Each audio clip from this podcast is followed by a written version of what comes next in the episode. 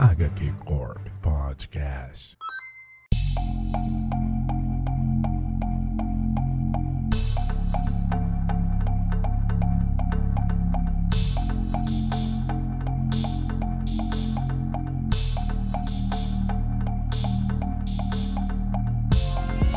Salve, salve pessoal! Está começando mais um HQ. Eu sou o Konema e a gente continua na nossa jornada nacional. Continuamos aqui convidando roteiristas e desbravando esse- essa terra nossa maravilhosa que tem um monte de gente talentosa de quadrinhos. E semana passada a gente teve o Yuro falando sobre os seus causos da madrugada, que é um quadrinho de aventura com um- uma pitaca de horror. Só que hoje a gente vai falar de um quadrinho que tem bastante horror, que é o Terror em Nankin, que tem uma porrada de, de quadrinista, de artistas, que a gente vai conversar a- ao decorrer é, é, desse programa, vai citar as obras deles e tudo mais. E com um convidado especial, claro, da produção desse quadrinho. E junto comigo aqui, primeiramente, os membros da corporação que vão desbravar esses mistérios da noite, começando com a nossa querida Monique. E aí, pessoal, eu já adorei que tem várias histórias de mulheres vingativas. Fiquem de olho, hein, rapazes. Eu, eu gostei também.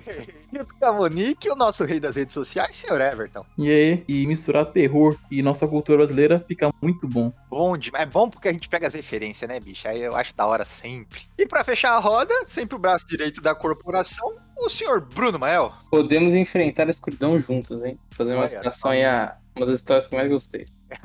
Aqui, junto com a corporação, está um convidado mais do que especial, que é a querida Morgana Alessandra, quadrinista, psicóloga e um monte de coisa. E aí, pessoal, beleza? Obrigado pelo convite. Isso aí. A Morgana tá envolvida na produção do quadrinho é, Terror em Nankin. Escreve duas histórias, ô, Morgana, né, nesses contos. Isso, isso mesmo. Na verdade, é um selo editorial que eu criei em 2020, né? É um braço de um projeto de terror que eu sou editor e já tenho desde 2015. A gente já publicou nesse projeto mais de 600 autores, né? Só que ele é voltado para literatura em cinco idiomas diferentes. E é um projeto bem filantrópico, né? Bem voltado para o grande público. E a ideia veio de montar algo que também contemplasse os quadrinhos tão esquecidos por muita gente aí no mercado, né? E a gente veio com a proposta de fazer um quadrinho de qualidade com artistas brasileiros independentes, tá? Aquela galera que fica na margem da, né, da- das editoras. E a gente reuniu um grupo de amigos, de pessoas que se conheciam, já se respeitavam pelas produções. E aí o nosso, nosso trabalho tá aí, a Terror e Nanquim edição de estreia, que a gente chama ela Pindorama das Sombras, né? Que é baseada em lendas, folclores, causos brasileiros. Os brasileiros, realmente.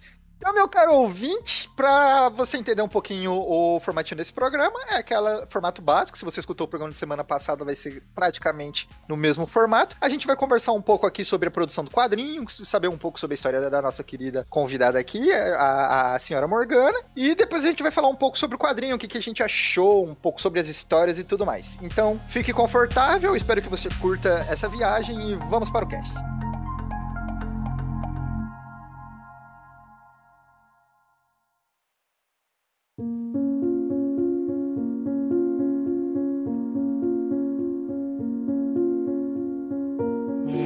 Lá!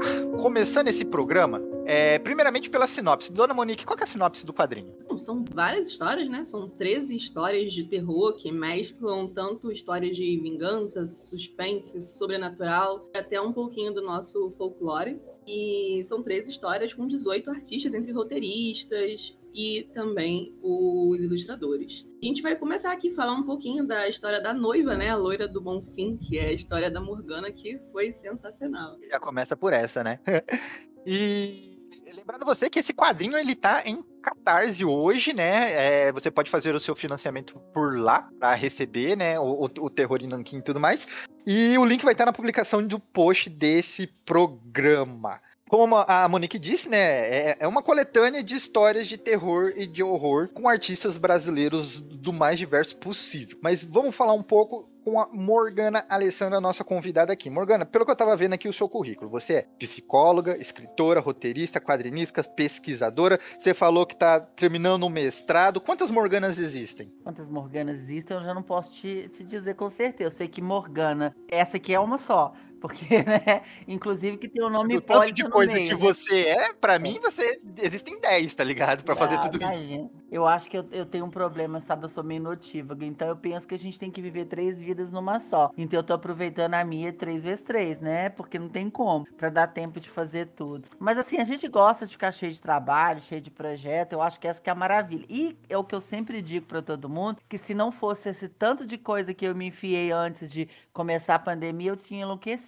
nesse tempo. Então eu acho que pra mim foi providencial estar tão ocupada nesses dois últimos anos, sabe? Eu acho que foi bem bacana. Vamos ocupar a cabeça, esquecer os problemas, trabalho, trabalho, trabalho. Com certeza não deu tempo de pensar, né, na pandemia, não deu tempo de pensar em tanta coisa que a gente perdeu e foi nos usurpado na pandemia, a verdade é essa. Então eu pude preencher meus espaços estudando, produzindo. Eu acho que foi a melhor coisa que eu pude fazer, sabe? Eu acho que é o foco que você muda e que te suplementa, te dá sustento pra você seguir em frente. Ah, é, antes de Terror em com a produção de quadrinhos, que, que outros tipos de quadrinhos você já produziu, você tem seu? Pois é, na verdade, antes da Terror e Nanquim, eu havia feito Histórias para Não Dormir, né? Que foi uma organização de um quadrinho que a gente fez em homenagem ao Lovecraft, né? Eu e o Rafael Danessin, que tá comigo nesse projeto também, né? A gente tinha um editor que abandonou o projeto aos 47 do segundo tempo na, prorro- na prorrogação, e a gente teve que assumir o trabalho. Então, assim, eu tive que aprender a fazer essa, essa edição, essa editoração na marra mesmo, para que o projeto saísse. Claro que existiram pessoas que foram de extrema importância, o próprio Rafael Nedecin, o Éder Modanês, que também tá com a gente, que é o diagramador, Felipe Tazo, Daniel, entendeu? É uma galera que hoje tá despontando no quadrinho. O Daniel fez a apresentação da CCXP recentemente, sabe? Tá com catarse bacana também, batendo todas as metas estendidas. E eles foram os braços. A gente realmente conseguiu colocar esse projeto que tinha tudo para ter flopado.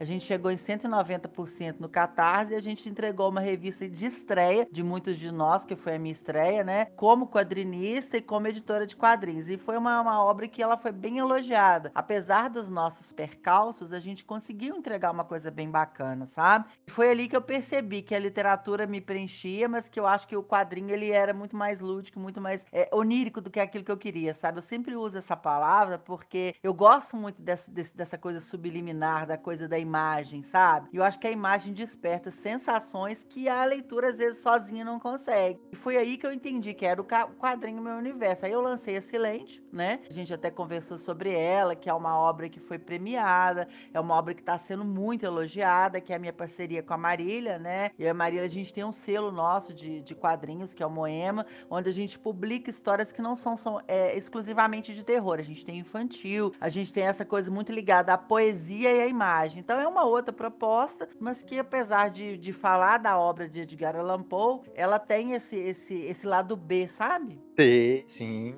Além dos quadrinhos, você também já escreveu livros. Isso, livros, sim, contos e livros, né? Entre participação em, em antologias com contos, prefácio, apresentação. É, é, tem um livro de contos também que eu publiquei em 2018, 2019, O Lado Escuro da Floresta. E fui seguindo nessa área, né? Sempre na área da literatura, escrevendo, é, publicando artigos em sites e revistas. Aí, de repente, o quadrinho chegou como. Sabe aquela coisa que. eh, Acho que vocês devem saber disso tão bem quanto eu. Que encanta de uma forma que você não quer mais parar, igual cachaça, né? E mineiro gosta muito disso, né? Então, na hora que eu falei, gente, aqui é minha praia, eu fui muito bem recebida pelos colegas, é, os, os espaços que eu frequentei de lá pra cá, entre quadrinistas, ilustradores, sabe? É uma galera muito de bem com a vida, então eu me sinto muito bem, sabe? E aí eu tomei pra mim que é onde eu quero continuar. Inclusive, no doutorado, eu pretendo estudar quadrinhos somente, me dedicar aos quadrinhos. Eita, que bacana. Isso é muito da hora.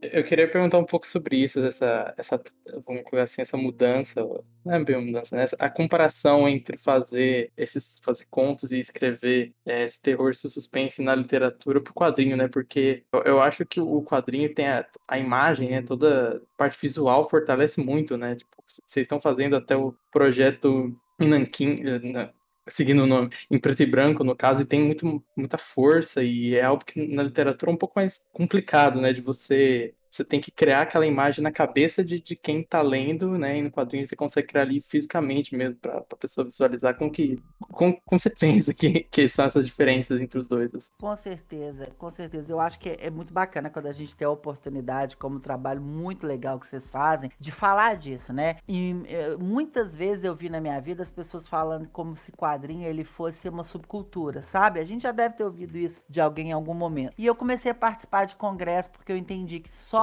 produzir o quadrinho não me faria uma boa quadrinista, é uma coisa muito minha. Eu tenho uma necessidade de entender aquilo que eu tô produzindo, do que eu tô fazendo, porque eu acho que eu quero ocupar aquele espaço que é meu né, por, por, por, por, mérito, mas em toda a sua amplitude, né? E eu fui percebendo que as linguagens elas eram diferentes, né? O quadrinho ele não é literatura, ele é uma obra, é, ele é uma linguagem uníssona, ele tem a particularidade, mas ele tá ali ao lado da literatura, digamos assim, como o cinema, como as artes em geral, né? E assim, eu vou até recuperar uma coisa que eu estudei muito nesses últimos dias para dizer para vocês qual é a minha sensação quando eu penso no quadrinho na literatura, né? Não sei se vocês conhecem a teoria do palimpsesto, né, que na idade Idade Média era muito usado os pergaminhos que eram reescritos, onde você utilizava novamente, você apagava o que estava escrito para escrever novamente. Então, assim, o quadrinho, o cinema, aquilo que é derivado da, da ordem da literatura, que é o texto de partida, né, que é o caso, do, no, no, muitas vezes, de uma, de uma adaptação, né, de, de uma obra que é, é relida, isso acontece muito em quadrinhos, super-herói, às vezes até o contrário, é que a gente apaga, a gente não apaga aquilo que foi escrito anteriormente, você escreve por cima. Então você ainda tem alguma coisa que é da ordem do original, mas você reescreve aquilo de acordo com que o seu público, com o seu desejo. Então você consegue talvez amplificar a linguagem inicial, sabe? Elas são linguagens diferentes, uma não é melhor ou pior que a outra, mas eu acredito que essa reescrita ela vem dotada de sensações e é, é sinestésico mesmo, né? Foi como você falou da questão da imagem. A imagem ela fala muito mais que mil palavras. Não é que ela seja melhor ou pior que a própria literatura, que no meu caso, por exemplo, na Silente é o texto de partida que eu saio, que é um texto do Edgar Allan Poe, onde eu revisito a obra dele, eu adapto a obra dele, eu traduzo a obra dele, né? É uma relação intersemiótica. Mas de qualquer forma, quando a gente pensa em quadrinho, quando a gente for pensar, por exemplo, Maurício de Souza, né? Que a gente aqui no Brasil tem uma referência espetacular no que tange aos quadrinhos, né?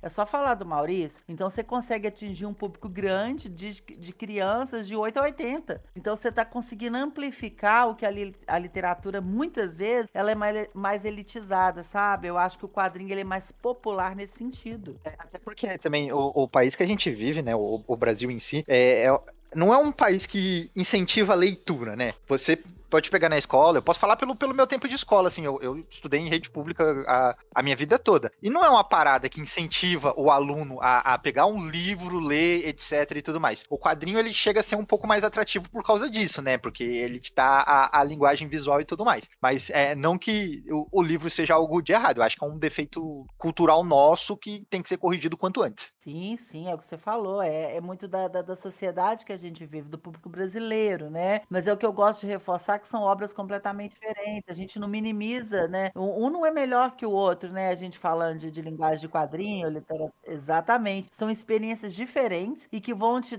trazer sensações. A gente falou do Poe, a gente vai pegar, por exemplo, uma obra quadrinizada, é uma, é uma sensação. Você lê o texto no original, é uma sensação. Você lê ele traduzido, é outra. Quando a gente traduz uma obra, seja ela tradução de língua ou tradução né, de arte, aí no caso do, do da literatura por quadrinho, você tem uma nova, uma nova produção. É a questão do palimpsesto mesmo. Você vai escrevendo por cima, você vai fazendo novas leituras e você vai amplificando aquela obra. Quer dizer, quantas coisas reverberaram depois de Edgar Allan Poe ter publicado, por exemplo, Berenice, que é o meu recorte, em 1845. Quanta coisa foi produzida de Berenice depois disso, né? Então eu acho que isso é que é, que é a beleza da imagem. A, a imagem, ela toca né, o leitor de uma forma diferente. Ou o espectador, quando a gente vai falar de, de, né, de, de cinema, por exemplo. Então, assim, eu acho que o quadrinho ele tem essa, essa sensação que, que é mais popular, talvez foi como você falou, que é a questão da nossa cultura do brasileiro. O brasileiro tem muito mais, é, é, é talvez, é, sabe aquela coisa, mais gosto mesmo, mais tesão, a palavra mais certa que me vem, de pegar um quadrinho, passar na banca e ler um super-herói, do que ele falar para ler Camões. Acho que isso vem muito também do das escolas, né? Eu acho que a,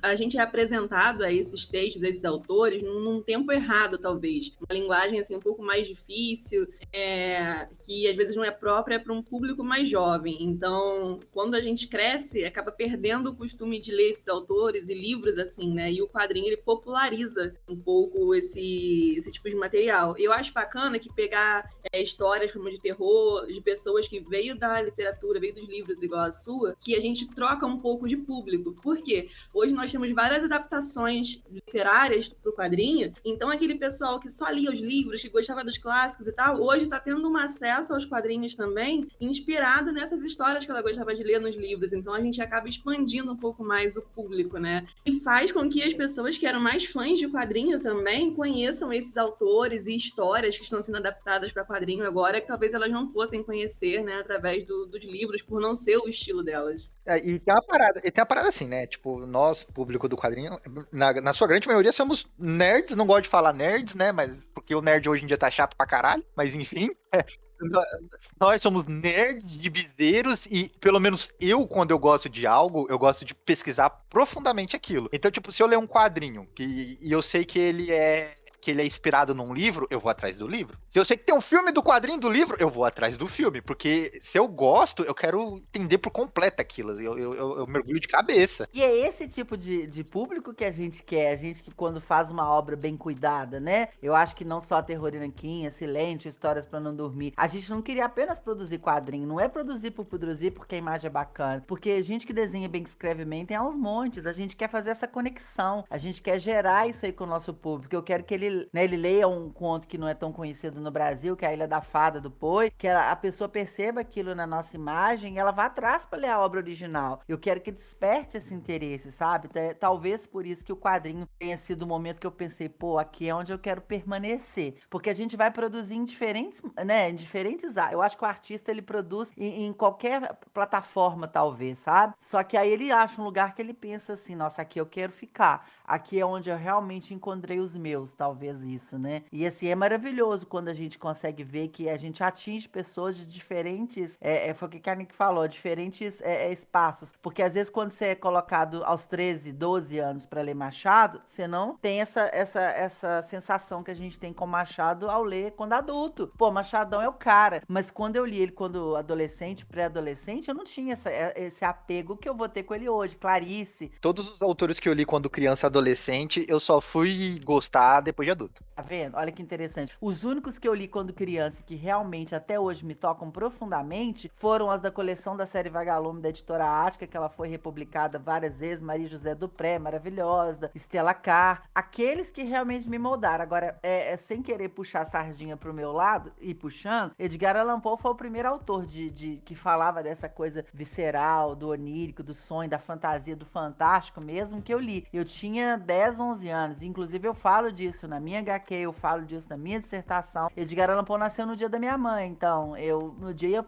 ia comemorar o aniversário da minha mãe, a bibliotecária me apresentou o Poe. Porque eu tava esperando minha mãe chegar para me buscar pra gente sair para comemorar. Então, a primeira relação que eu tive com o Poe foi o Gato Preto. Logo depois eu li o Corvo, entendeu? As Damas Escuras eu li um pouco mais velha, porque acho que você tem que ter uma, uma maturidade literária, de concepção, pra você conseguir entender aquela mensagem subliminar que o Poe passa tanto com as mulheres na vida dele, né? E quando eu fui descobrir que existiam outros autores bons como ele, aí eu fui um trilhão um caminho que talvez se eu não tivesse começado a compor, eu não teria me, é, me tornado uma leitora e por em função disso um ser humano melhor, né? Porque os livros nos levam a universos mágicos, né? Isso você falou sobre, sobre levar essas coisas ao público, introduzir ao público. Eu achei muito interessante as, as citações né, na frente dos capítulos, é, a maioria das histórias, aliás, citações ao, ao folclore brasileiro. Tem, tinha uma que tinha uma citação a Luiz Gonzaga, mas essa era a única que eu lembro que não era exatamente do dicionário folclore brasileiro. Assim. E é muito interessante porque eu, eu, eu olhando assim, tinha algumas que eu lembro de ouvir quando, quando criança, e ouvi de uma avó, de uma bisavó. E outras que, tipo, não, assim, não me tocava, não era uma cultura que eu tive contato, assim, isso, isso é muito interessante também, né, você juntar várias pessoas de, de lugares diferentes e de, de, backgrounds diferentes ali e contar histórias que muitas vezes vão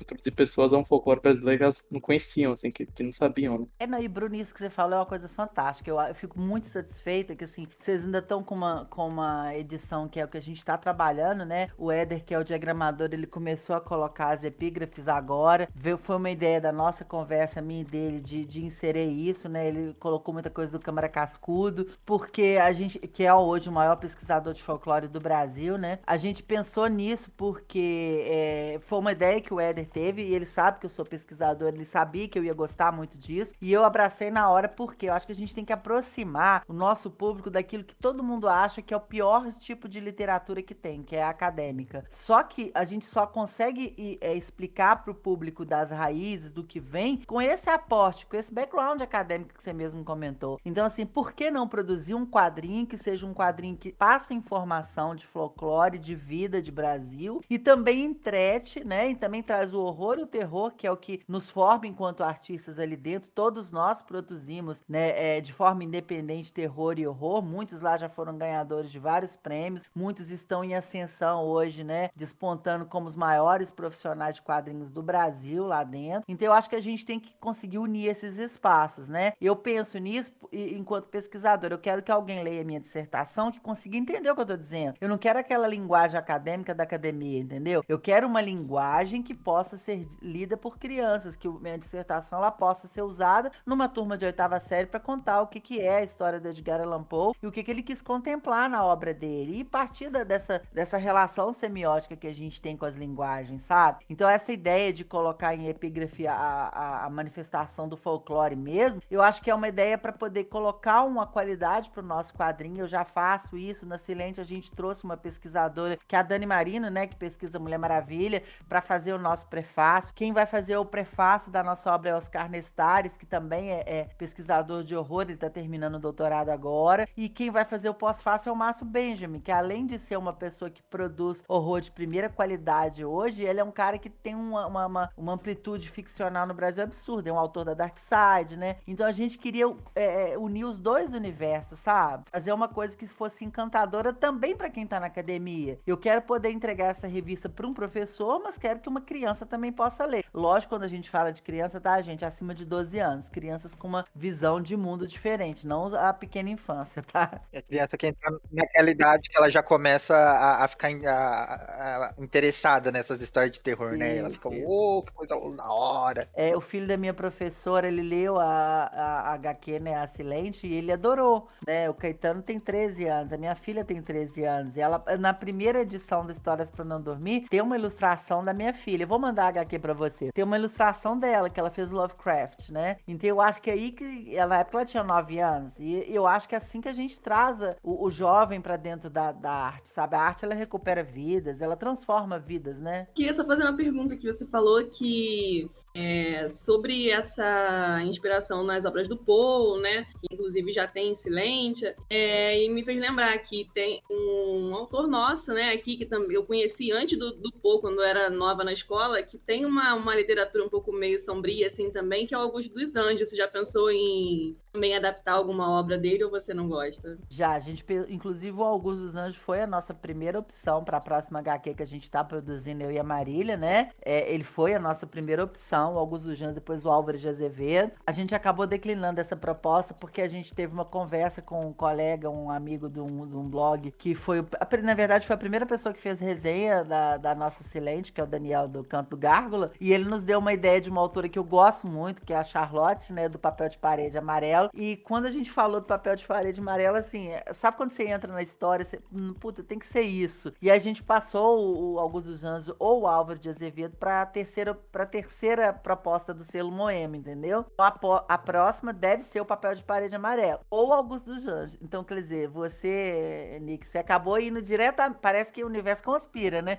Você é, bateu a, o carimbo em cima do que a gente traçou para nossa história. Eu acho que essa, essa a, a poética que o Augusto mostra, ela é bem própria daquilo que a gente quer produzir, que, que interessa para mim, para Marília, enquanto uma dupla, né? Então, assim, é o que a gente quer produzir, o que a gente quer levar. O horror que nos interessa é muito mais um horror cotidiano, é um horror que fala das nossas, é, é, dos nossos medos, é muito freudiano mesmo, sabe? Do que esse horror de, de apenas monstro por monstro. Ele tem que ter uma mensagem por trás, e a gente quer marcar isso na nossa obra, sabe? Que maneiro, adorei saber, assim, Pô, tô empolgada, então, pra esperar. Não sabia. primeira mão, prometo. Que bacana. Aguardo ansiosamente. Augusto é maravilhoso, né? Maravilhoso. Conheci na época de escola, na infância, assim, e já me atraiu muito. E depois, depois da adolescência, assim, que eu fui conhecer o Edgar Allan Poe. Então, assim, são realmente... É um tipo de literatura muito atraente. Eu ainda quero fazer, não sei se você conhece e gosta, se não, se não conhece ainda, procure, Cora Coralina. Eu conheci a Cora na mesma época do Poe, aos 10, 11 anos. Eu amo a Cora. Eu ainda tenho muita vontade de fazer alguma coisa com Cora, sabe? Só que, assim, eu tenho uma sensação com a Cora Coralina que qualquer coisa que eu faça tá pequeno diante da, da, da grandeza dela. Então vai chegar o momento, sabe? Ainda vai chegar. Eu pensava isso sobre o Edgar Allan Poe, então hoje eu tenho Poe nas paredes, nas estantes, no corpo, eu tatuei o Poe, né? Eu tenho o Poe no- na dissertação, na revista, e ele tomou conta da minha vida, ele faz parte da minha vida. Edgar Allan Poe aqui em casa é praticamente um membro da família. Eu espero que eu chegue assim com Cora. Porque quando eu lembro da Cora, eu me lembro menina, sabe? Sete, oito anos, quando eu comecei a ler, lendo Cora Coralina, você acredita? Que legal, incrível. É Círculo do Livro, né? Era uma editora que tinha no Brasil. Minha mãe era assinante. Então eu tenho um monte de livro do Círculo do Livro, que é Clarice, sabe, Zélia, Cora, coisas dessa época do Círculo do Livro. Bacana, bacana, bacana mesmo. Eu conheci alguns poemas dela na época da, que pesquisava na internet, assim, quando, na época que eu comecei a conhecer esses autores, mas eu nunca cheguei a pegar um, um livro em mãos. Era sempre a- aqueles poemas que eu li online. É, e tem a vantagem, né, Nick? A gente tem que buscar hoje o que, que tá em domínio público pra gente que é produtor ou independente, porque não tem como, né? É, a gente não consegue trazer, fazer uma tradução, por exemplo, fazer um quadrinho inspirado na obra do King. Eu não posso, não tem como. A gente não tem como pagar o direito autoral disso. Então a gente acaba é, tentando otimizar o nosso, o nosso trabalho partindo de, de e, né? e sem contar também que a gente gosta. A gente gosta de um pouquinho do que é mofado, sabe? Eu e a Marília, por exemplo, a gente gosta muito do que é antigo. Escuta, é, antes da gente começar a, a falar do quadrinho e tudo mais, queria é, é, saber um pouco sobre o trabalho editorial. Você falou que tem uma editora, é a Liter, Literamania, né? Não, o Literário é um blog, né? Ele, ele é um selo editorial também, mas a gente tá com ele parado por não ter tempo de tomar conta de tantas coisas. Mas a edito- o selo editorial é o Terror e Nanquim. O nome do o- a, a primeira edição da nossa revista, ela sai com o nome do selo. Então é Terror e Nanquim e o subtítulo é Pindorama das Sombras. Ah, então é, é igual, é igual a DC, que é Detetive Comics e tinha o quadrinho Detetive Comics. Exatamente, é Terror e Nanquim, prim- edição, né, edição Pindorama das Sombras. O próximo vai ter um outro nome que ainda tá em sigilo, porque a gente primeiro precisa colocar o, a Terror e Nanquim no ar, né? Depois partir pra próxima. Mas as ideias já estão todas na- na- na- aqui na prancheta. Mas, tipo, você, é, é, como você falou, você teve que trabalhar como editorial no, no quadrinho porque alguém saiu aos 45 do segundo tempo, correto? Mas no quadrinho anterior, no Histórias pra Não no quadrinho Dormir. anterior. Ah, e é aí que tá, eu quero saber como que foi pra você, que até então era só roteirista, escritor e tudo mais, e aí, não, agora vou ter que editoriar, aprender na marra. Foi muito mais difícil? Ó, foi difícil sim. É, eu busquei fazer curso na área, né? É, eu tô num programa de- de, Você foi atrás de de, de, de, graduação, fazer algum curso? Sim, sim, fiz. Eu- no- na verdade, o programa que eu tô, a gente tem um programa de. tem disciplina de edição, né? Em todas o- do- a- a- as linguagens. E eu fui fazendo tudo que eu achava, tudo que podia é, em editoração e edição, buscando fazer curso, é, beber de fontes seguras que eu sabia, de gente que é foda, que eu admiro aqui no Brasil, que editora e produz muito bem, entendeu? E ler livros demais nessa área, porque o meu recorte acadêmico primeiro, ele tinha quadrinhos. Eu acabei tirando o quadrinho porque estava muito grande o meu projeto. Era um projeto de doutorado, mas dentro de uma, de uma lacuna de mestrado, e não era possível. Então eu tirei o quadrinho, por isso que me facilitou. Eu já estava estudando quadrinho academicamente e acabei optando por seguir só na literatura e no cinema, no audiovisual, porque eu estudo minissérie e cinema de Edgar Allan Poe. E eu tirei o quadrinho na época justamente pensando em seguir com ele de forma ficcional. Aí eu peguei o que, que era a proposta de seguir com isso, né? Esse quadrinho acabou surgindo no meu colo do Éder, do Rafael, do Taz e do Daniel. Eu citei esses nomes porque foi quem mais trabalhou no final da conclusão do nosso projeto. O antigo editor, ele realmente desapareceu, inclusive desapareceu literalmente, né? E eu não vou nem citar o selo por isso. É, e a gente acabou conseguindo entregar esse trabalho. Depois eu pensei, peraí, isso é difícil, mas isso é bom, é a tal da cachaça. E eu fui buscando, né? Eu já tinha, eu já era editora de um outro projeto de terror, eu pensei, gente, eu dou conta disso. Peraí, eu vou abrir esse projeto paralelo, criar um braço, criar esse selo para ver o que, que vai dar. E convidei essas pessoas que já, já faziam parte do, né, do, do, do meu cenário ali de quadrinhos, que a gente já tava junto, a gente tinha esse carinho mútuo, é, um indicou um outro amigo, a gente já tava em fase de produção da, da Silente, eu e a Marília, e acabou dando certo. Agora, vale lembrar que eu acho que talvez o que, que me é, impulsionou o que, que me facilitou é porque eu já tinha um, um né, um, um cargo editorial no outro selo e por causa da minha vivência na minha carreira, que é a carreira, né, o lado A, né, é o ser psicóloga, ser gestora há muitos anos. Porque gerir gente é a coisa mais difícil do mundo. Nossa a gente, senhora, nossa, é um terror. Fala, é um terror, é um terror e nanquim, tá? Foi assim, a gerir gente... pessoas eu acho que é uma das coisas mais difíceis que tem para se fazer. Exatamente. É isso aí, você falou. Porque, olha, o papel aumenta absurdamente. Então a gente tem que lidar com a expectativa do público de, de, de re receber um trabalho que ele comprou, visto que é uma obra em pré-venda no Catarse, né? Um financiamento coletivo. Aí eu tenho a expectativa do meu artista que se o papel aumenta, diminui a quantidade, ele corre o risco de não ter tanta coisa para poder ser remunerado e vender. Aí eu tenho a expectativa do, nossa mesmo, né? Enquanto produtor, de pensar, nossa, mas eu vou ter que mexer em quê? O que, que eu vou ter que me depenar na minha obra para entregar o que eu quero. Então, no Brasil, o artista independente ele vive na corda bamba, seja ele o artista circense. É, é. Né? No, no, Brasil, o artista independente ele não vive, ele sobrevive. Exatamente. Então, assim, lidar com o preço do papel já é um absurdo, lidar com a entrega da gráfica é um absurdo, lidar com, com o diagramador, com o revisor, com o arte finalista, isso tudo já é uma tarefa árdua. Só que ainda assim eu coloco como top de linha lidar com o ego do ser humano e lidar com o ser humano é, é, por isso, a gente tirou as palavras da minha boca aqui, ó. Bato palma pra você. É por isso que pra mim, mexer com pessoa é a coisa mais difícil do mundo, porque tem o tal do ego. O tal do ego é um veneno. E assim, diga o que quiser de Morgana, mas tá é uma coisa que Morgana não é vaidosa. É uma qualidade que eu tenho. Eu não sou vaidosa, então eu, eu deixo as pessoas terem o protagonismo que elas merecem. Foi uma coisa que eu aprendi é de família, sabe? Eu acho que a herança é da, das minhas mulheres da minha família, da minha bisavó, da minha avó, da minha mãe, e isso vai reverberar nas minhas filhas. Que a gente tem a hora certa de deixar o outro ser protagonista. O outro vai gravar um podcast com a galera dele. Pra que, que eu tenho que estar tá lá? Pô, os meninos sabem tudo do projeto, eles vão. Pô, você vai, você vai dar uma entrevista? Pô, vai aparecer tua obra. A obra que abre hoje a HQ não é, inclusive, coincidente a minha, não é porque é minha, é porque a gente entende que o Leandro fez um trabalho foda, que o Leandro é foda. Ele abre a revista porque ele é foda. A Morgana tá junto dele, entendeu? Eu acho que a gente dá esse protagonismo para as pessoas e elas percebem. Não é fácil. É, tem dia que um tá com dor de barriga, tem dia que o outro brigou com a esposa ou com o esposo. Cada dia a gente tem que lidar com uma coisa diferente. Tem a gente mesmo que tem a nossa rotina diária. Fazer planilha é um saco. Eu odeio essa parte operacional. Então, se eu tenho uma habilidade gerencial ímpar, que é o que me faz sobreviver na vida há anos, né? É o que me faz pagar os boletos, mas eu tenho uma dificuldade que é a operação. Então, me incomoda fazer boleto, é, é, planilha, me incomoda ficar negociando preço com gráfica, mas é a parte que eu tenho que fazer, né? Então, assim, eu tenho um valor hoje, assim, não tem como. Desde a época que a gente fez o orçamento, sem mentira nenhuma, os valores já devem ter mudado 20 vezes. A nossa produção, que era orçada para X,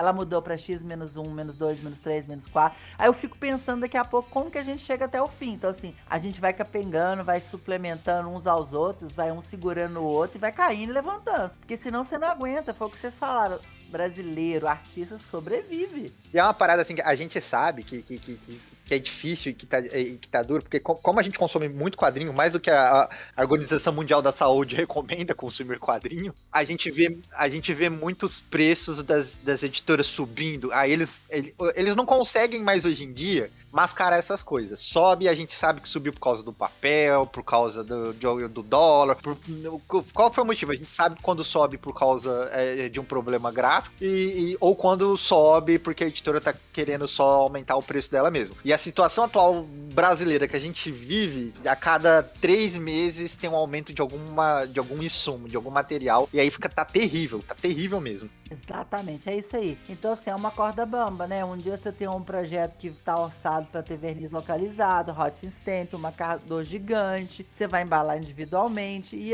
e assim, é complicadíssimo, porque no outro dia, como é que você entrega isso tudo? A, a saída que eu achei, tá? Vou dizer para vocês assim, né, silêncio, a gente pagou adiantada a gráfica, parece absurdo isso. Eu paguei antes da, da- na fase da diagramação, porque eu precisava segurar aquele valor. foi muito sábio, né? Que você pagou adiantado, agora se aumentar o preço, não, já tá pago. Já- É, a gente pagou tudo também. A gente pagou hot stamping, a gente pagou verniz, o melhor papel, quatro cores dentro, fora, capitélio, tudo que você pensar tinha, tá? Mas era um projeto de duas pessoas, então a gente abriu mão de qualquer ganho, de qualquer lucro, para que assim a gente gastasse o nosso prêmio na íntegra com a produção do nosso quadrinho. Agora, na Terror e Nanquim é um trabalho coletivo, então tudo que se pensa, um, um quer ganhar mais dinheiro, ganhar mais dinheiro não, porque a gente não ganha dinheiro com isso, né?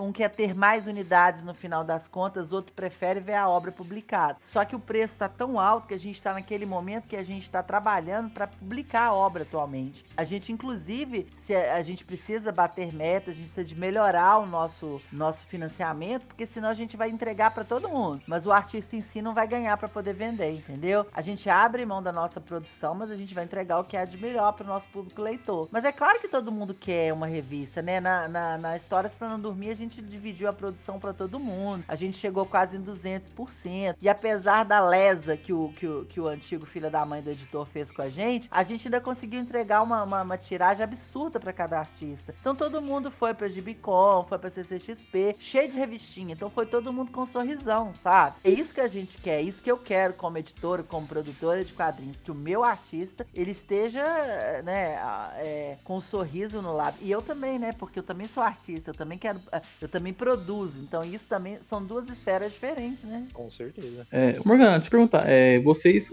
todos os, os roteiristas e ilustradores, vocês já eram conhecidos de muito tempo, de trabalhar junto, de ter uma amizade. é, foi, foi tranquilo trabalhar todo mundo junto durante o projeto? Foi, foi tranquilo, por incrível que pareça, a resposta que eu vou te dar, não tivemos um único problema até agora. O único problema é que a gente tem a frustração, que a gente achou que a gente ia conseguir igual a Histórias para Não Dormir, a gente bateu 100% em 5 dias.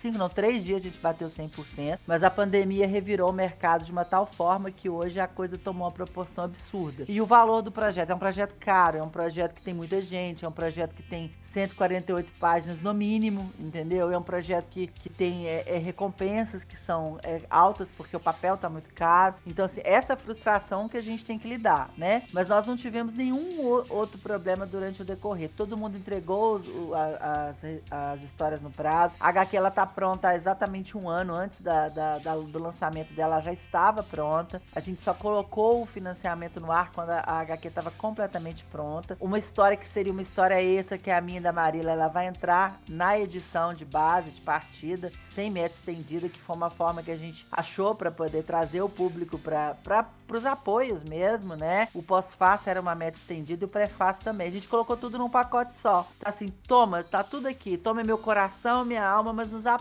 Foi uma forma que a gente sabe que é arriscada, que a gente encontrou, mas é uma forma que a gente entende que é pro leitor entender que a gente tá dando tudo que a gente tem para ele e em troca de, pô, dá um, sabe, retuita a gente aí. Dá um salve. É, É, dá um dá salve uma aí. força aí. Dá uma força, compartilha com teus amigos, manda para teu grupo, sabe? E a gente entende que não tá fácil para ninguém. A gente não lançou ela antes, ela tava pronta, esperando, porque a gente entendeu, esse agente contempla é, mais de 50% do grupo, porque tudo foi votado, né? Assim, sempre todo mundo concorda. Então sempre teve 50% mais um no mínimo. Não era o momento de lançar durante a matança do início da pandemia, sabe? Eu perdi um tio por conta da Covid, minha avó morreu durante a pandemia, minha tia morreu na pandemia. A gente tem membros do grupo que tiveram Covid, pessoas que fizeram cirurgia durante a pandemia. A gente achava que aquele momento que as pessoas morriam no respirador era afrontoso a gente colocar um projeto no ar. Então a gente esperou alguns meses nessa brincadeira. Só que ainda assim, esperando, o momento ainda não tá favorável financeiramente para público nenhum. Então, assim, o que era é, é, viável dois anos atrás, que a gente batia cota em três dias, agora não tá mais fácil, né, gente? Então, assim, isso tudo tá sendo pesado, mas a gente não vai deixar de, de, de produzir arte no Brasil por conta disso. Mas a gente tem que levar em consideração que não tá fácil. Você falou do preço do, do, do papel. A gente comprava um quadrinho dois anos atrás, um quadrinho bom, por 40 conto fácil. Hoje você tá pagando é 80. Saudade da época que eu comprava os, os quadrinhos a 20 reais, assim, eu gastava 100 reais e eu comprava muito quadrinho. Hoje, 100 reais é uma edição de qualquer coisa. Exatamente, principalmente de uma edição bem cuidada, né? É, não, do- de um trabalho no, tipo, bom, mas no básico, sabe? Bom no básico, assim, não, nada muito exagerado. 100 reais, no mínimo. E eu acho que isso chegou até lá fora, né? Ano- passado, lembro que a gente compartilhava nos grupos as notícias de que, que na Europa tava papando pro cara, nos Estados Unidos tava problema de impressão, não tava tendo impressão nem de coisa que vendia, nem imagina aqui no Brasil, que, que, que já era algo mais, mais comum pra cá. É, a gente acha que é só aqui, né? Porque assim, eu precisei de usar algumas edições francesas da- de, uma, de, uma, de uma autora de literatura, não tem nada a ver com quadrinho. E assim, na França é mais caro que aqui. Assim, eu precisei de, de usar um quadrinho que não tinha sido publicado no Brasil ainda, fui olhar lá fora, saía mais barato eu esperar aqui. Quer dizer, umas coisas que você não acredita, é surreal. Então, assim, o mundo mudou muito, né, gente? Como assim? É, o mundo Como mudou, assim, a gente né? vive uma realidade hoje diferente, né? A gente hoje tá num momento que falta matéria-prima, onde as coisas tomaram uma proporção de valor absurda. E assim, é, as pessoas não querem gastar dinheiro, mas elas querem o melhor de tudo que elas fazem. Assim, o consumidor mudou, o público mudou, a gente mudou, a gente tá muito mais exigente que dois anos atrás, né? Entende?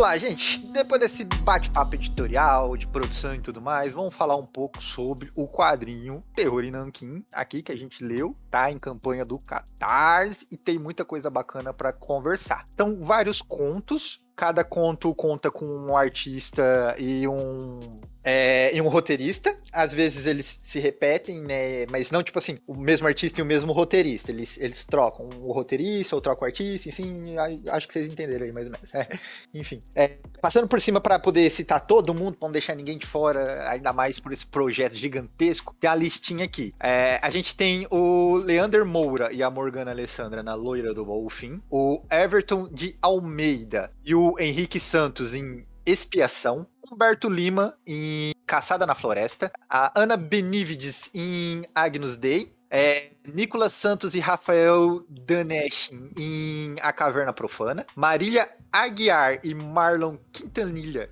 no A Lenda do Cavaleiro Sem Cabeça, o Alisson Moraes no O Balanço das Bruxas, o Ed Bortolotti em Hoje à Noite Eu Não Estarei Lá, Rafael Danishi e Felipe Tazo em Chupacabra, o Imigrante em Percepção, o Éder Mordés e o Rodrigo Ortiz Vinholo em Arapuca, o Rick Toula e o Bruno Sock em BR-116, Marília Aguiar e a Morgana novamente em Mãe d'Água.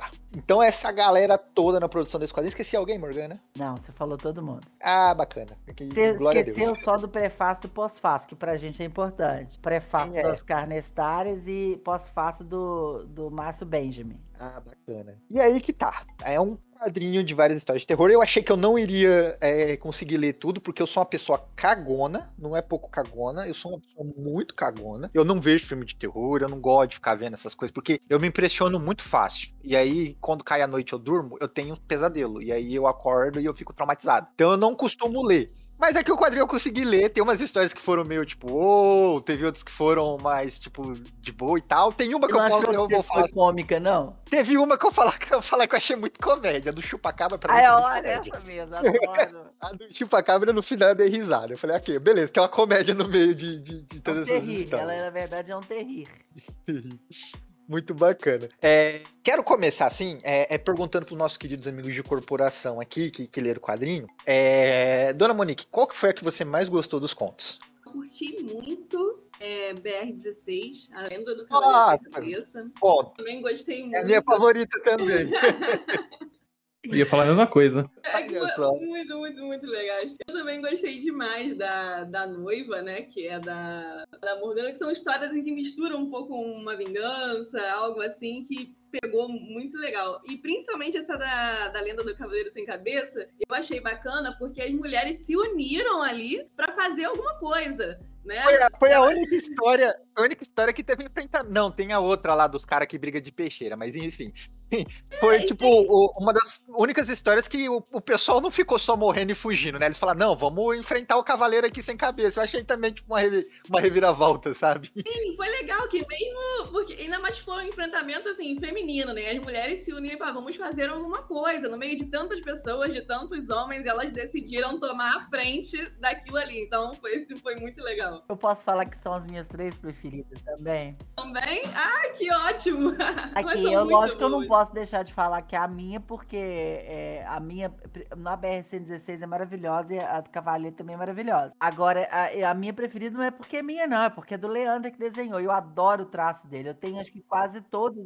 acho que eu tenho todas as HQs que ele já publicou aqui, são incríveis. E a, a, a- a BR-116 é a minha preferida. É a minha preferida. É minha preferida. E a sua é legal que ela lembra muito aquelas histórias assim de. Como é que a gente chama esses contos urbanos assim? Tipo, igual tem a, a loira do banheiro, igual tem. É uma na lenda aqui. BH. É, eu ia perguntar isso, é um conto, é um conto, é uma lenda urbana, alguma coisa assim? Sabe do que que eu lembrei? Desculpa, eu não, eu não quero, eu não quero fazer nenhuma piada contra isso, não quero ofender nem nada do tipo, mas eu lembrei de uma pegadinha do Silvio Santos, do, do, do- do cemitério, que tinha uma noiva que aparecia, assustava todo mundo no ponto de ônibus, sabe? Ah, mas todo Assim, mundo já bebeu dessa Inclusive, fonte, aqui na né? minha cidade tem isso. A gente tem aqui o viaduto da Loura, né? Aqui na entrada da minha cidade, em Queimadas, porque eles dizem que é uma mulher que foi abandonada e tal. E ela se jogou aqui do, viado, do viaduto e ela depois aparecia na frente dos carros, causando acidentes ali na Dutra, né? Então me fez lembrar Esse um pouco clichê, dessas né? As loiras sofrem, viu? Acho que vou botar a peruca. Verdade, boa ideia.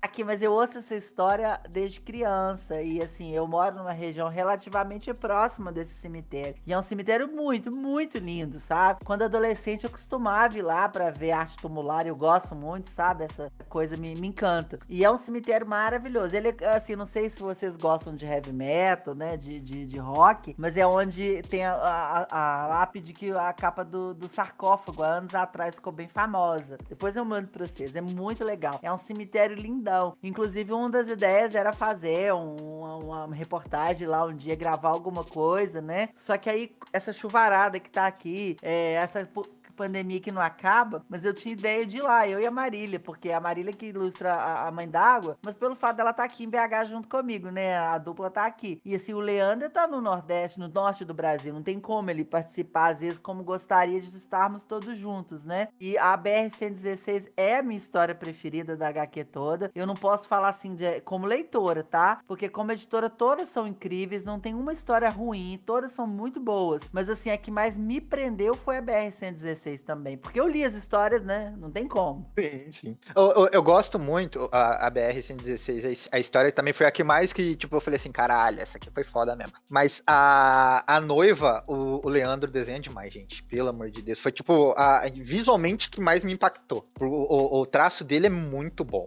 Muito bom mesmo, assim, sabe? Ele passou toda. Aquela que mais no preto e branco. Exatamente. Eu ia falar isso. Ele trabalha muito bem o preto e branco, assim, sabe? Ele, ele transmite o, o terror que deveria estar tendo ali naquela, naquelas cenas. É porque a gente tá falando de, de, de- Acho que são estilos, né? Cada um tem o seu, cada um tem a sua forma de desenhar. Mas eu acho que o artista, quando ele tem essa formação estética, ele, isso acaba se diferenciando dos demais. O, o Leandro é uma pessoa formada na área, é uma pessoa que entende de arte, então ele consegue fazer um, sangrar página de uma forma diferente, lidar com o chiaro escuro de uma forma diferente, sabe? Então, assim, o conceito dele de. Nossa, é absurdo. Figura, é, é, é gestalt mesmo, né? Eu acho que isso é muito legal no traço dele. A primeira obra que eu li dele foi O Corvo. Ele, ele, ele fez uma adaptação do Corvo, não sei se vocês conhecem, mas se não conhecem, eu recomendo. Ele saiu, ela saiu em edição independente, né? Que é, hoje vai ficar mais rara, porque são poucas unidades, eu já garanti a minha há algum tempo. E tem uma, edita- uma edição que saiu pela Diário Macabro, que é a que é mais conhecida,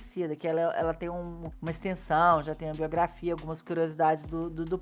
Mas é, é- ele é um artista magnífico, não desmerecendo nenhum dos outros, porque não tem ninguém ruim. A qualidade gráfica, a escolha que a gente fez foi tentar colocar artistas que, que conversassem entre si dentro da, da, né, da, da palheta que a gente traçou. Foi uma revista pensada em preto e branco, e tem gente que não consegue trabalhar bem com preto e branco. Tem gente que. que, que É difícil, é é, difícil pra caramba. como. Tem, tem ilustrador que é planilha de paleta de cores da, da DC e da Marvel, não tem como. O cara tem um traço de super-herói, ele, ele, ele ilustra, ele desenha, ele colore daquele jeito, não tem como. E todas essas pessoas que estão aí nessa obra, elas têm, elas conversam bem com essa, essa estética do horror, né? Que é essa coisa mesmo de, de, de, de, de incitar no leitor essa, essa sensação de estranho, de medo mesmo. E tem que ser, porque senão a pessoa não consegue. Não é apenas desenhar bem, a pessoa tem que estar dentro do, do, do movimento estético, estético que ela se propôs a desenhar, né? Eu acho que eu acho que é tá entre as favoritas de todo mundo, né? Ou, ou a favorita, assim.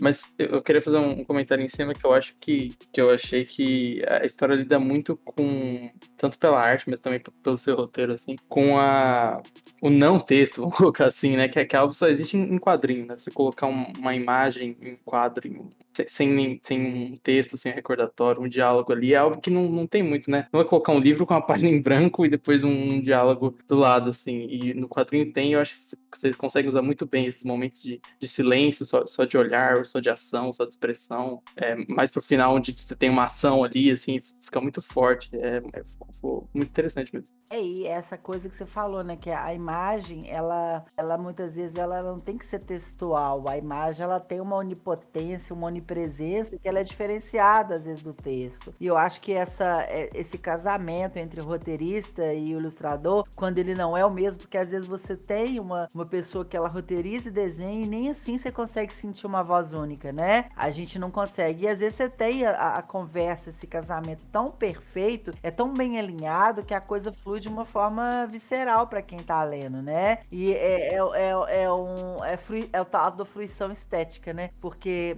a imagem ela, ela tem uma palavra que ela não é falada, né? ela tem uma linguagem que não é verbal. Então o audiovisual ele tem um outro apelo. Então é o que eu sempre falo. A gente tem que eu faço parte desse grupo que entende que o quadrinho ele pode estar acima de qualquer outra é, é, linguagem no sentido de qualidade. Ele tem que ser tratado como uma, uma arte de primeira instância. Ele tem que ser respeitado. Ele tem que ser estudado. Ele tem que ser elevado mesmo, né? A gente trabalha pensando nisso. Não é o quadrinho pelo quadrinho, sabe? Eu não sei assim, é porque eu, não me encanta muito aquelas coisas muito rebuscadas, a, é, é, aguado não é muito a minha praia, sabe? Eu gosto do, da coisa mais apurada. Isso é uma característica minha de gosto como leitora, tá? Porque se eu for pensar, por exemplo, em Mouse, Mouse é uma coisa completamente simples, né? Mas é um quadrinho que ganhou o Pulitzer, pô.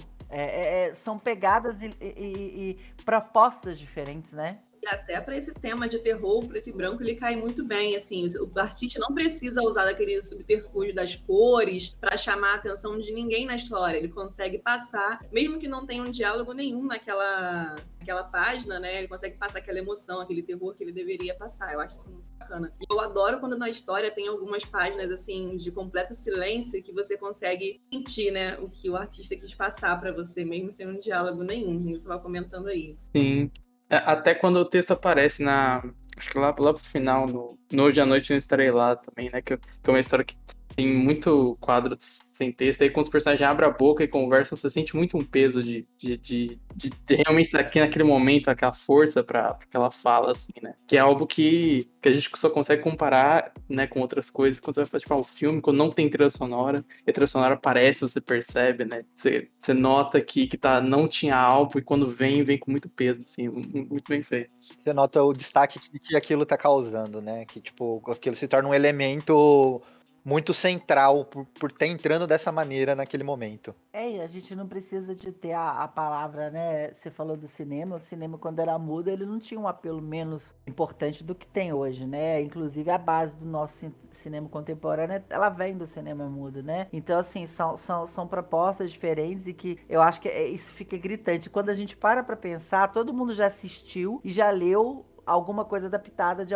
de, né, de, de, um, de uma coisa mais antiga. Uma obra, por exemplo, que tem mil páginas e quando você vai traduzir ela pro, pro, né, pro cinema, é, é um, um filme de duas horas. E sim, uma imagem ela consegue elencar no texto dela muitas coisas que, que, né, que o diretor e o roteirista quiseram passar, mas que elas foram suprimidas de um texto verbal, porque o roteirista entendeu que aquilo não era importante ser dito, mas era importante ser mostrado. E é isso que a gente faz quando constrói um roteiro, né? É, a gente falou lá atrás da, da editoração, primeiro a gente tem que estudar sobre roteiro, para depois chegar na edição, porque qual que é a diferença de você pensar e entender como que é uma boa obra? É aquela obra que ela tem um bom roteiro, é uma obra que ela, ela consegue contemplar o que, que o artista quis dizer, mas que o leitor consegue perceber e fruir esteticamente daquela obra, né?